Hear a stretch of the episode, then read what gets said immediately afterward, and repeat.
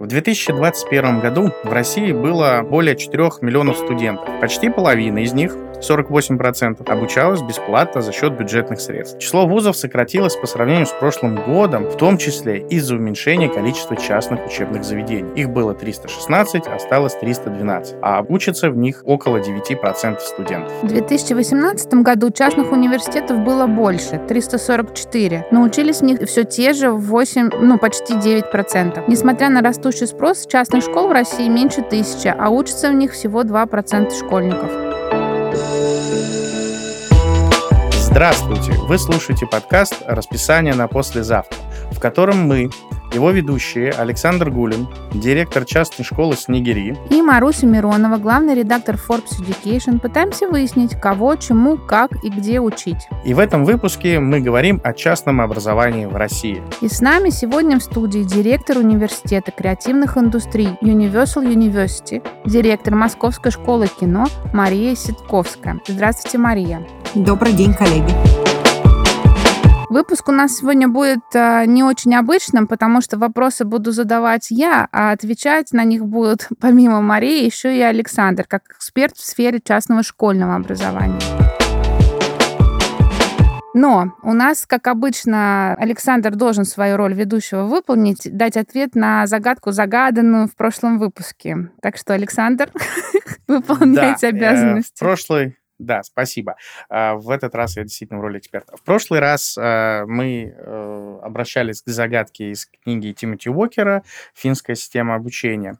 А, и вопрос был в том, какое же такое интересное открытие, педагогическую инновацию описывал автор, знакомясь с финской системой образования. Итак, практически дословно цитирую. Тимоти Уокер пишет следующее. «Я наткнулся на работу Энтони Пелигрини, специалиста по психологии образования почетного профессора Миннесотского университета, автора книги «Перемена. Ее роль в образовании и развитии». Профессор вот уже более 10 лет описывает достоинство подобного подхода. В Восточной Азии, где во многих начальных школах после 40 минут занятий делают 10-минутный перерыв. Пелегрини наблюдал тот же феномен, что и я в Финляндии. После достаточно коротких перемен дети более сосредоточенно работают на уроках. Так что ответ на загадку был в том, что он просто увидел перемены после 40-минутных занятий в начальной школе. Вот это открытие. Да, ну и следующая загадка у нас. Раз у нас выпуск про частное образование, вопрос будет следующий. Мы обычно противопоставляем государственную и частную систему образования, выделяя плюсы и минусы каждой. А вопрос будет следующий. Помимо государственных и частных школ, например, в Соединенных Штатах Америки есть еще один тип, который называется чартерная школа. Так что же такое чартерная школа? Перейдем к частному образованию в России. Мария, как бы вы описали рынок частного образования? Какой он? Ну, вы знаете, наверное, первое, что хочется отметить, что как такового рынка у нас почти нет. Начало нашей сегодняшней беседы, цифры, мне кажется, очень иллюстративные. Показательные. Угу. Да, очень показательные. 10% студентов получают образование в частных вузах. 7-10, да, по разной статистике. Угу. При этом э, надо понимать, что больше половины всех российских студентов в настоящее время учатся на договорной основе, то есть на платных отделениях государственных вузов. Мы это знаем как бы из э, исследования, которое делала Вышка в, в прошлом году, в 22 да, действительно, в России сокращается стремительно количество частных организаций, оказывающих услуги высшего образования в области бакалавриата, специалитета и магистратуры. Но в начале нулевых, в 20, соответственно, 23 года назад у нас было там, 350 частных организаций высшего образования. Где-то, по-моему, в середине нулевых их было почти под 500, и сейчас 200. Их достаточно, как бы, количество их уменьшается, как бы, и, на мой взгляд, даже, наверное, где-то справедливо, в том смысле, что в 90-е начало нулевые рынок частного образования, получивший после послабления по возможности получения лицензий достаточно быстро наводнился непрофессионалами да, в, в области uh-huh. образования, и, соответственно, количество экспертов э, резко стало сокращаться в области, и хорошо, что последние 10 лет мне кажется, что это хорошо. Рособорнадзор гораздо тщательнее стал следить за тем, а, кому выдаются лицензии. И там, получить их еще одна задача, а удержать лицензию другая задача, гораздо более сложная. И соответствовать тем нормам, которые предъявляет сегодня Рособорнадзор деятельности образовательной институции, как бы это прям большая задача. Что, в общем, хорошо, как мне кажется, потому что следить за качеством образовательных услуг в отрасли ну, неотъемлемая часть э, задач государства. Вот, поэтому рынка как такового, как мне кажется, его нет. Ну, потому что, по большому счету, большая часть студентов учится в государственных образовательных институциях, где клиентом этой образовательной институции является не студент, а государство. Да? Кто платит за обучение? Бюджет. Соответственно, как бы институция направлена на, на а государство в части как бы в соответствии тем регламентам, которые она предъявляет для субсидирования, там, для финансирования следующих лет обучения, да, существования этой институции. В, частных же, в частном же образовании в центре мироздания всего стоит студент. Он платит деньги uh-huh. за образовательную услугу, он и его родители. Да, и, соответственно, в этом смысле тогда а, образование становится студентоцентричным. Вот мы как бы тот, наверное, ну, не, не случай в высшем образовании, когда ну, мы работаем действительно в, и живем на деньги студентов, и, соответственно, конкурируем за студента. Поэтому мы вынуждены каждый год пересматривать образовательные программы, актуализировать и поспевать за теми изменениями, которые происходят в креативных индустриях, для того, чтобы ну, по-прежнему конкурировать за студентами. Я, наверное, скажу такую радикальную вещь. Мне кажется, что если вообще перестроить всю систему финансирования образования, когда, например, талантливый студент получает социальный лифт в виде гранта или какой-то субсидии у какого-то фонда развития, или института развития, а потом сам выбирает, в какую институцию он принесет эти деньги, то вся система будет вынуждена быть студентоцентричной. И это бы радикально, как мне кажется, вообще поменяло отношение образовательных институций к студенту и к актуализации образовательных программ, которые сегодня, ну, рынок сегодня, да, в принципе, вся индустрия, любая, мне кажется, нет как бы сектора ни одного, который бы развивался медленно. Медицина, креативная индустрия, экономика, социальные сферы, все меняется стремительно. Мне кажется, что нужно создавать такую структуру, в которой которой как бы мы все будем заинтересованы в том, чтобы меняться. Александр, а то, что касается частных школ и, наверное, там дошкольной сферы тоже, как, как дела обстоят? Есть ли рынок? Или он тоже не сформирован?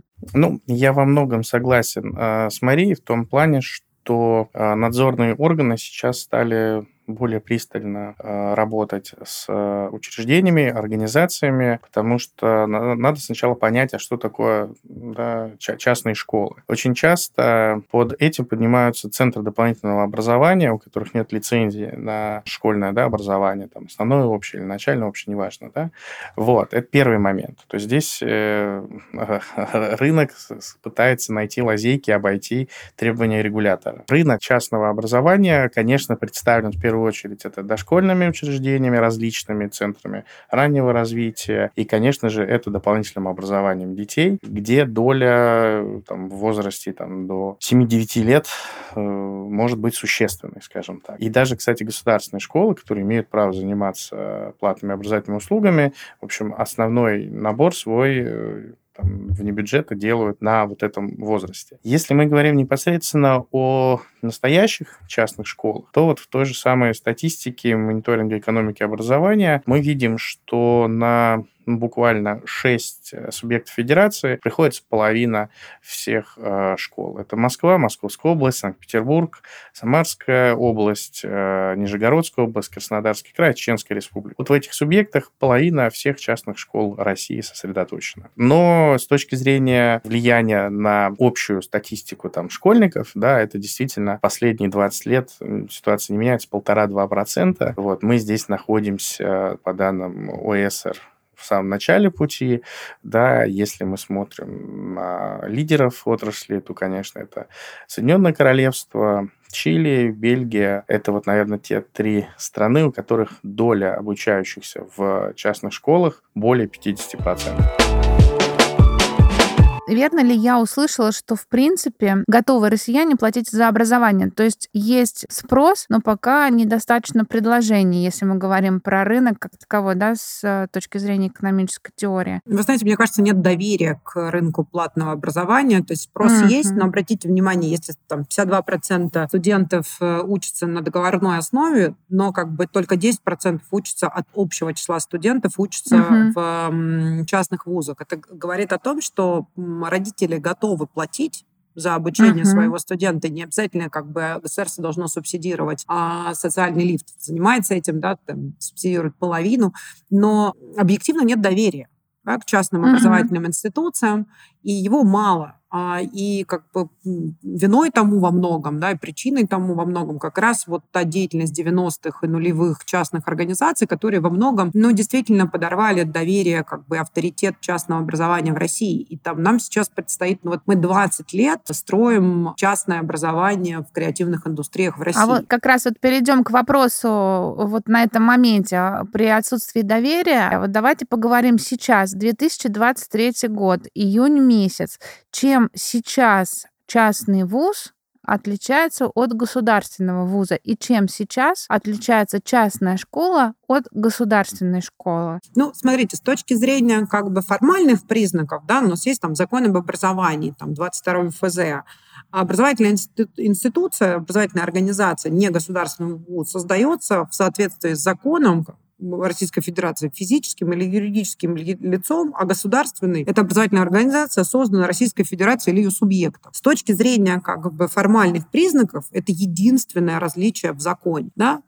Дальше все остальные требования, которые предъявляет государство в части лицензирования высшего учебного заведения, они абсолютно идентичны. Для того, чтобы получить лицензию, тебе только на начальном этапе, чтобы подать лицензию, надо там собрать 15 основных документов. А если ты оказываешь образовательные услуги офлайн, то тебе необходимо полное соответствие материально-технической базы требованиям и так далее, и так далее. То есть уровень требований, он одинаковый. Да? Uh-huh. Дальше вопрос в том, как бы как э, финансируется, как субсидируется, как выстраивается, соответственно, бизнес-модель операционная модель, если говорить языком бизнеса, если мы говорим про рынок, да, то тогда, наверное, характерно сравнивать это с любой компанией, которая работает на рынке и э, существует для цели как бы, да, в, э, осуществления как бы, э, деятельности. В данном случае как бы э, высшее образование, например, работает в основном как некоммерческие организации, да, то есть они имеют право как бы извлекать прибыль, но не имеют права ее распределять. То есть они uh-huh. как бы продолжают инвестировать э, прибыль, реинвестировать в университеты, да, в образовательные институции. А, соответственно, это как бы вот единственное, единственное различие. Но по сути, как бы в обучение студентов ведется либо за счет бюджетов государственной организации, либо за счет как бы частных средств частной организации. Как бы в бюджетных органи... в частных организациях, в негосударственных, количество бюджетных мест, но либо минимально, либо они отсутствуют, да, потому что бизнес-модель uh-huh. построена иначе, как бы, да, построена на, за счет средств студентов, которые поступают за их образование образования. Вот, наверное, как бы единственное различие с точки зрения формальных признаков. Дальше начинается другая история. Как бы дальше начинается а, различие на уровне каждого частного университета. Есть университеты, задача которых как бы там, ну, фактически дать диплом просто, как бы за качеством образования, но следит только в а, Рособорнадзор и его а, контролирует только на предмет соответствия, там, например, каким-то формальным требованиям. А есть образовательные институции, которые там заинтересованы частные в классном образовательном опыте студентов и живут репутацией как бы этого и самой институции, и самого студента как бы долгие годы. Потому что, ну, по сути, как бы вы сами понимаете, что в, если мы говорим о доверии, то неотъемлемой частью uh-huh. доверия, формирования а института доверия является институт репутации. И если ты как бы из года в год, в нашем случае у нас 20 лет назад первый образовательный проект, который у нас появился, была британская высшая школа дизайна, и мы привезли вообще образование в дизайне в Россию. Да? Британская тогда с британским дипломом, магистратурой, а сейчас уже с российским дипломом а, в бакалавриате, магистратуре. Но образовательные практики, которые а, мы исследовали а, по всему миру, и британские, и американские, канадские, и французские, и индийские, китайские, и в Сингапуре мы в партнеров имели. Мы собирали разные международные практики, пересобирали их, да, и формировали из них свою собственную академическую стратегию. И вот эта открытость разным образовательным практикам и способность пересобирать образовательные программы ежегодно угодно, мне кажется, отличает частную образовательную институцию от государственной, потому что мы ну, конкурируем за студентов. Угу, вы более гибкие. А, Александр, а школы гибкие? Ну, опять же, я, кстати, немножко работал в одном частном вузе и добавил бы, что не просто гибкие, быстрее реагирует на запрос рынка, скажем uh-huh. так. Да? Если мы берем статистику, то все-таки, конечно, первое отличие частной школы от государственной – это наполняемость классов, самая распространенная, да, то есть и эти школы, как правило, небольшие, если мы говорим именно про статистику, там, ну, до 150 человек, примерно так. А это первое. Второе, ну вот есть такое понятие, как э, школа новой волны. Да, вы все их знаете. Это школы, которые строились на деньги меценатов, и там, конечно, от, отличается подход. Хотя, еще раз могу сказать, что есть куча государственных школ, множество, которые используют в том числе идеи развивающего обучения, гуманистической педагогики. Здесь какого-то внутреннего противоречия нет. И, конечно, это некая степень свободы в э, достижении образовательного результата. Понятно, что мы как лицензированная школа, аккредитованная школа соблюдаем требования российских регуляторов, вот. но если мы видим, что нам необходим дополнительный ресурс, да, в первую очередь педагогический, или мы берем какой-то новый а, учебник, который еще не прошел апробацию, но в качестве дополнительного материала можем его использовать. В государственной школе, конечно, таких ограничений больше, но и у нее задача, да, в первую очередь, массовое, качественное образование. Если говорить в двух словах. Ну и, конечно, сейчас последние там 3-4 года открываются такие школы сервисного типа. Я имею в виду, что они могут сохранять классическое там, в ГОСовское содержание, но давать его в более комфортной среде, там, с более правильной э, организацией учебного процесса, воспитательной работы, там, питания, медицины и так далее. То есть запрос э, на такую более высокого качества сопровождения детей внутри школы тоже есть. Есть э, семейные школы и так далее. То есть это, опять же, вопрос конкретики какого-то либо субъекта, либо какой-то территории, локации, где формируется какое-то сообщество родителей, детей, и под это уже может открыться какая-то интересная, необычная частная школа. Хорошо. Ну, допустим, вот э, мы говорим о том, что к частному образованию нет доверия.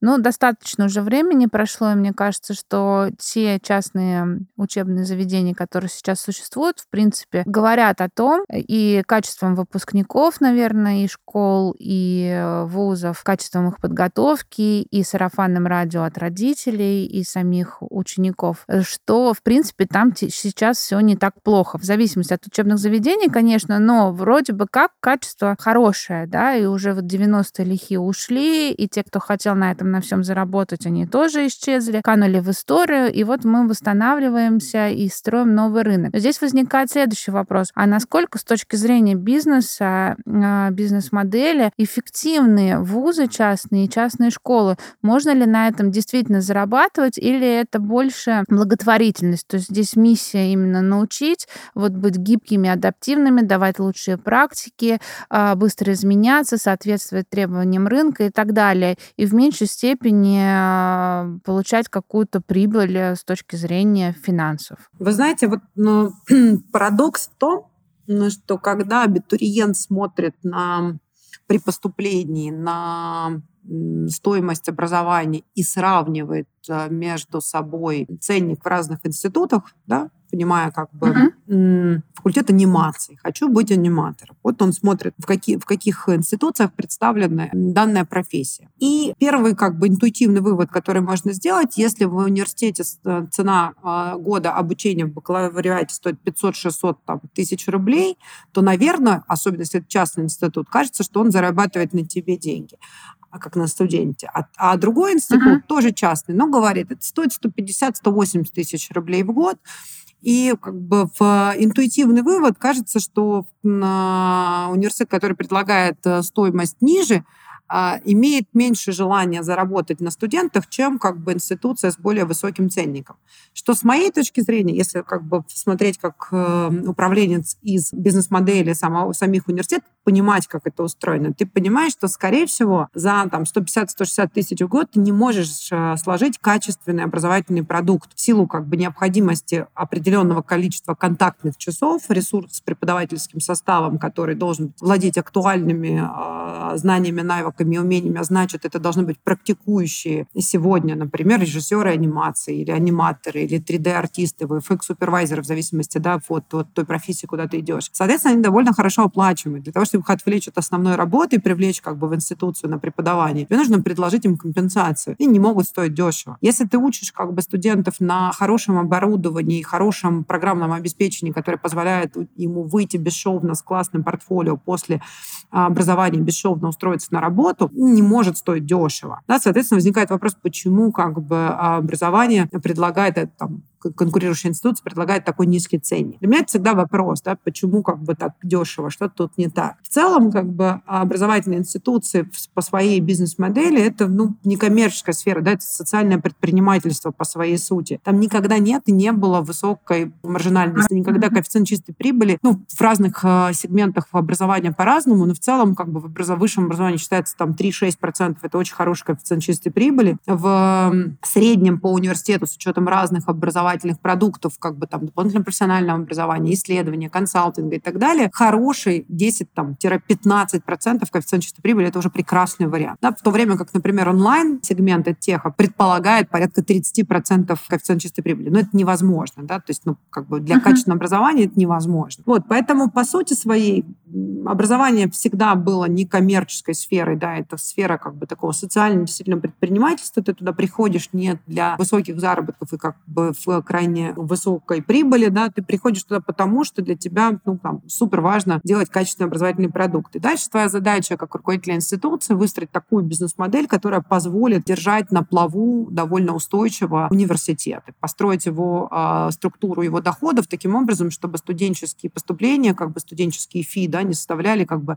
100% ревени университета. То есть, что это там? Фонды, гранты, господдержка, спонсоры, в конце концов, эндаумент, который в России очень мало развит развита. По сути, это классный инструмент, который работает по всему, по всему миру. Да? Когда вы привлекаете частные деньги, размещаете их с помощью некоторых инструментов, если это фондовый рынок в стране есть, да, то на фондовом рынке, если есть другие инструменты, как бы а, монетизация основного привлеченного капитала, то он размещается, а на процент от этого размещенного капитала развивается образовательная институция. А те, кто дает этот капитал, например, получают определенные налоговые льготы. И таким образом вы развиваете образовательные институции, развивается вся эта некоммерческая сфера, и довольно как бы серьезным образом эндаумент может ну, служить такой довольно существенной поддержкой для развития университета, его исследовательской практики, его э, консалтинговой практики, позволяет как бы делать э, классные практикоориентированные исследования, там, дальше формирует институт репутации российского платного образования в этом сегменте там, на мировом рынке, потому что чем лучше у тебя исследования, тем больше у тебя цитируемость, тем больше ты заметен на глобальном рынке, что, как бы, ну, например, в креативных индустриях интегрированность в глобальный контекст как бы является неотъемлемой просто частью да, в э, задачи. Поэтому мы без интеграции ну, не, не, не живем. Поэтому мы продолжаем взаимодействие со всем миром и в, через исследования, в том числе через практикоориентированными исследованиями. То есть у нас это выглядит вот таким вот. А за рубежом, кстати, вот коэффициент прибыли, он примерно такой же в высшем образовании? Приблизительно такой же, как бы, но за исключ... если говорить про коэффициент чистой прибыли от основной деятельности, то есть от оказания образовательной услуги, да, uh-huh, как uh-huh. это принято формулировать. Uh-huh. Дальше как бы гораздо Э, шире развита система поддержки спонсорской через компании, через э, федеральные деньги, через как бы э, фонды, институты развития. Это гораздо шире развито, и эндаумент работает гораздо продуктивнее. Поэтому в частных образова... А, университетах по всему миру эндаумент невероятный. То есть там объем денег, которым располагает университет для построения там, классной материально-технической базы, классного кампуса, исследовательских центров, он невероятен. И это дает как бы существенное развитие университетам в части исследований и создания инноваций. Поэтому как бы кажется, что с точки зрения именно образовательных доходов э, с фиат студентов как бы у всех приблизительно одинаковая ситуация. Александр, а да. насколько бизнес-модель частной школы эффективна или неэффективна? Ну, я тоже Расскажите тут кейсов о таких. вашем коэффициенте чистой прибыли, пожалуйста. Ну, во-первых, у нас э, устава, она в принципе не может быть, да, на, угу. на уставную деятельность идет, как в любой некоммерческой организации. А смотрите, ну, первое, да, если мы говорим про фонды целевых капиталов, про эндаументы, да, есть Летово, у которого 7 миллиардов рублей есть э, эндаумент, и за счет которого они субсидируют обучение. А есть проекты, где за счет фондов целевого капитала выпускников даже государственной школы в регионах достаточно неплохо фандрайзили, да. Не так uh-huh. много, но это действительно движение идет. Следующий момент э, – это, как я уже говорил, школа новой волны, про которую все говорят, лето, там, школа, новая школа, там, мы и так далее, которые открываются, и у них нет задачи не только там опексы, да, и капексы, если уж такими терминами говорить, отбить. Но, с другой стороны, есть примеры и в Москве таких школ, которые являются, ну, том числе семейным делом, да, социального предпринимательства. Несколько, где там родители лет 20-25 основывали, и уже сейчас дети продолжают эту историю. А в Питере есть такая тоже интересная вещь. Вот, например, я недавно вернулся из сверхновой школы, они сейчас построили здание новое, большое, красивое под Питером на заемные средства, которые за 8 лет планируют отдать. Угу. В Москве, ну вот одна из таких школ, не буду тоже ее специально называть, они субсидию от города получают 500 миллионов рублей в год. Понятно, что это не покрывает всех расходов, но это существенная часть их бюджета в целом. Если мы берем франшизы, которые сейчас есть, ну, детские сады, развивайки всякие, по всей России как франшизы вполне себе работающие бизнес-модели. Э, или сети школ, детских садов. Я сейчас не говорю про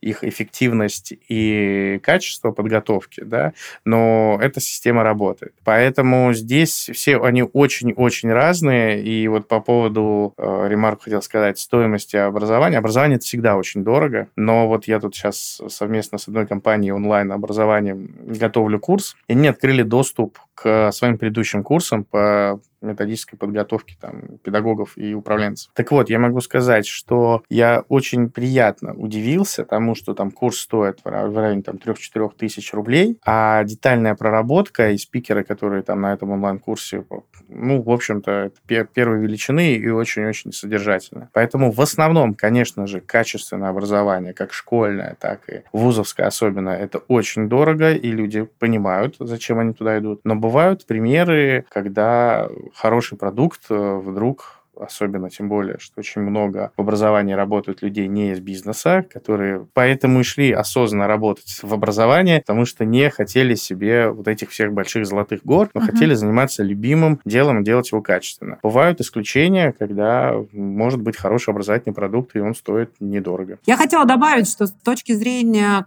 теха формирование образовательного опыта затруднено, но достаточно ну, линейное. Это такое все-таки, ну, как бы до известной степени дютеймент, да, то есть ты прослушиваешь какое-то количество образовательных лекций, воркшопов, э, и весь твой контакт э, с группой или студент, или э, преподавателем сводится к групповой работе там в МИРО, и это, конечно, не требует большого количества ресурсов, и поэтому себестоимость как бы этого образовательного продукта может быть, ну, порядково ниже, да. Когда тебе, ну, необходимо действительно выстроить образовательный опыт студента, который а, сможет производить анимацию, игры, становиться архитектором, режиссером, сценаристом, оператором, а, дизайнером, современным художником и так далее, не говоря уже о том, чтобы медиком да, или строителем, тебе гораздо больше необходимо ресурсной базы, чем компьютер и интернет. В этом смысле не каждая а, программа не каждая отрасль, да, не каждая индустрия способна собрать образовательный продукт, себестоимость которого позволит вот убрать да, как бы ценовой, ценовой барьер.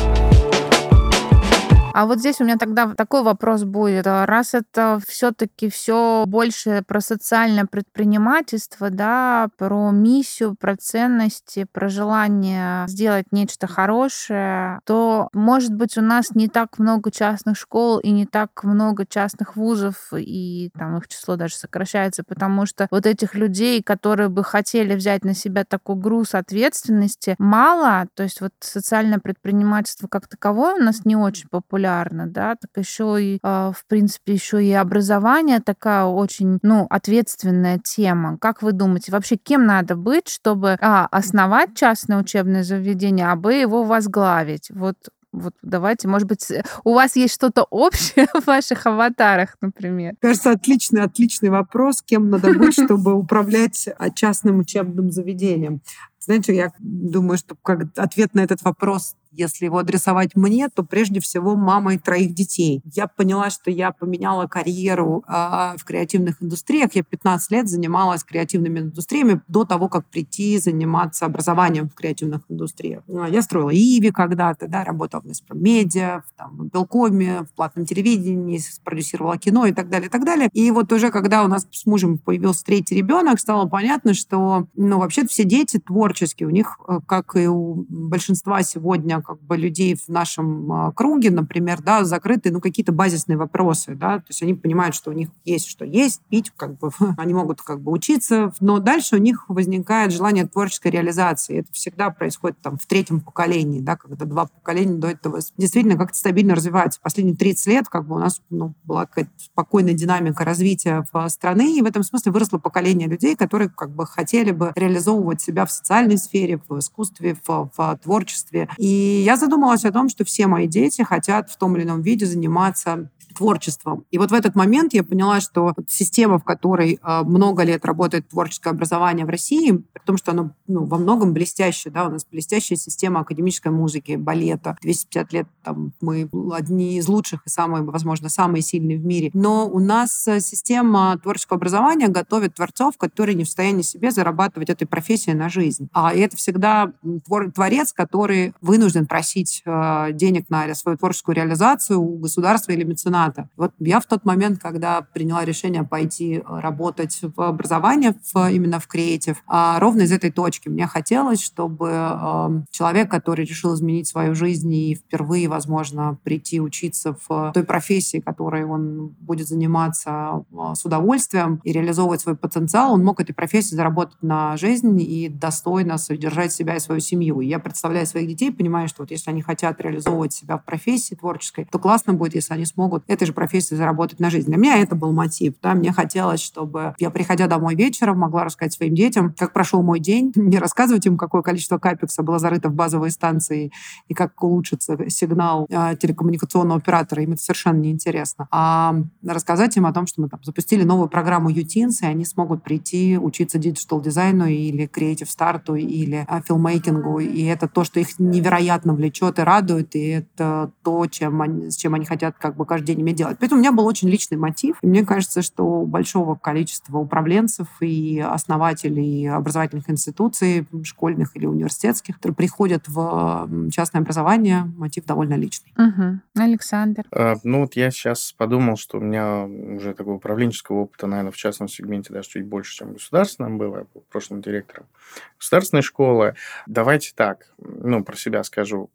А, достаточно там, ну, уже там лет пять, как предлагали все время да, возглавить какие-то, заняться каким-то частным образовательным проектом. И меня всегда они отталкивали, потому что было непонятно и так далее. А в государственной, особенно в московской системе, там денег выделяется достаточно, надо просто хорошо делать свою работу, и все хорошо и стабильно понятно. Вот. Зачем-то, в кавычках, конечно, я поступил именно на государственное муниципальное управление, на специальность управления и предпринимательства образования. Мне тоже все говорили, зачем тебе директор госшколы, предпринимательство какое-то в образовании, но я чувствовал, что в этом что-то есть. И когда вот почти три с половиной года назад мне, в общем-то, предложили проект с снегирями, да, нас, наверное, объединяет с нашим учредителем, ну, возможность идти на вызовы времени, реагировать, и по опыту могу сказать, что то должна быть некая такая химия, ну, помимо того, что должно быть доверие, да, непосредственно к исполнителю, к директору, как руководителю такой организации.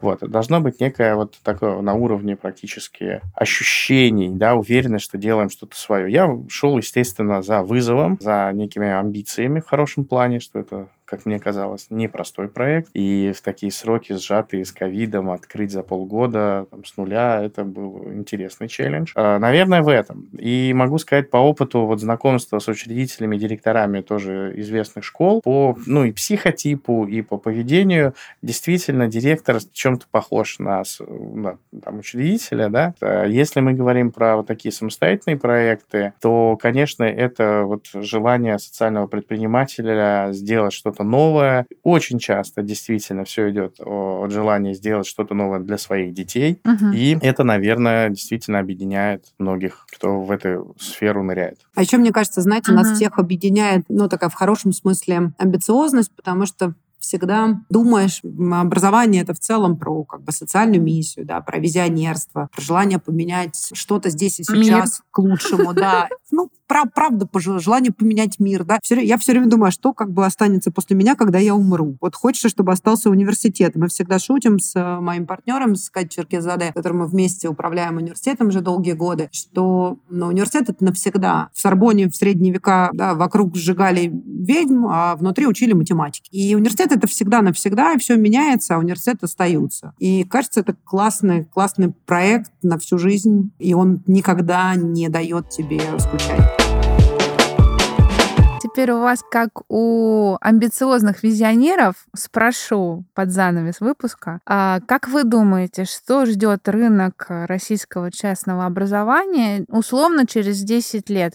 Понимаю, что сложно сейчас загадывать и что-либо планировать, но как вы, вот те люди, которые готовы э, взять на себя задачу, да, такую вот сложную, амбициозную, вы как визионеры, вы как Дон Кихоты, вы как люди, способны принимать вызовы, вызовы, бросаться на амбразуру. Как видите развитие российского рынка частного образования? То есть мы начали с того, что все не очень хорошо, нет доверия. Что будет через там условное десятилетие, как вы думаете? Вот очень хочется, чтобы все то, что вы перечислили, как бы бросаться на амбразуру, быть как бы Дон Кихотом, сражаться ветряными медленницами нам э, делать не приходилось. У нас университету 20 лет в этом году, мы празднуем 20 лет по нашему первому проекту, и нас как институт 20 лет в образовании частном в России. Вот хочется... Вообще молодые университеты, это университеты до 50 лет, да, и хочется, чтобы через как бы, 10-20 лет мы все еще оставались молодым университетом, способным меняться и а, изменять а, индустрию вокруг себя. Мы, как университет креативных индустрий, сейчас берем а, курс на изменение от университета креативных индустрий, стратегию изменений к университету креативной экономики. Мы верим в то, что самое... Вот у нас на сегодняшний день 14 факультетов, да, дизайн, кино, анимация, архитектура, музыка, современное образование, все возможные формы дизайна, все программы по дизайну. У нас 470 программ в университете. Ежегодно учатся там 6-8 тысяч студентов студентов. Вот мы верим в то, что самое интересное все сегодня происходит на стыке между индустриями. И мы разворачиваем вектор в создание креативной долины, где на одной территории, на платформе одного кампуса, так, нового открытого типа для города и общества будут э, развиваться креатив, технологии, предпринимательство. Нам кажется, что наша задача основная так спроектировать среду, где это волшебство образования будет возможно, что все остальное случится без нас. Наша основная задача — это вот спроектировать такую среду. Я, вы знаете, когда каждый день приезжаю в университет и вижу этих прекрасных, невероятных, а, одухотворенных и занятых своим делом, увлеченных студентов, я понимаю, что я вот хочу жить в будущем, которое они создадут. Факультет социального предпринимательства будет? Это в целом наша задача. Когда я говорю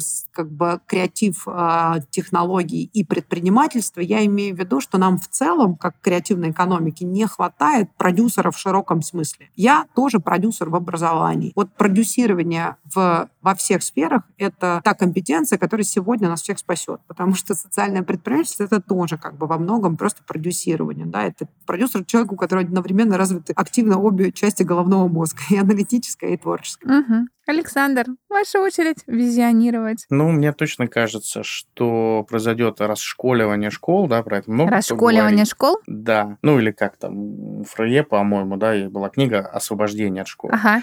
То есть вот это размытие границ формального и информального образования, это первое. Второе, конечно, это цифровая дидактика. Кто бы ее там не отрицал, но после ковида школы все уже не будут прежними, да. И как раз сейчас развитие искусственного интеллекта, нейросетей и так далее, это все больших данных. Это все мы пока не умеем это использовать, но должны научиться выстраивать некую прогностическую аналитику школы, понимание цифровых двойников ребенка, ну, да, по поиск его, и э, работа на опережение. То есть, когда уже школа будет понимать некий образовательный трек э, ребенка. Угу. Ну и, наверное, конечно, это ну, такое, ну, расслоение, да, частного образования, оно будет еще более делиться на полюсы, да, то есть угу. это, возможно, где-то останется, как всегда было, некое элитное образование. И это, конечно, массовое проникновение будет частного образования разных сегментов в те сферы, куда они еще до конца не пришли. Мне кажется, что это вот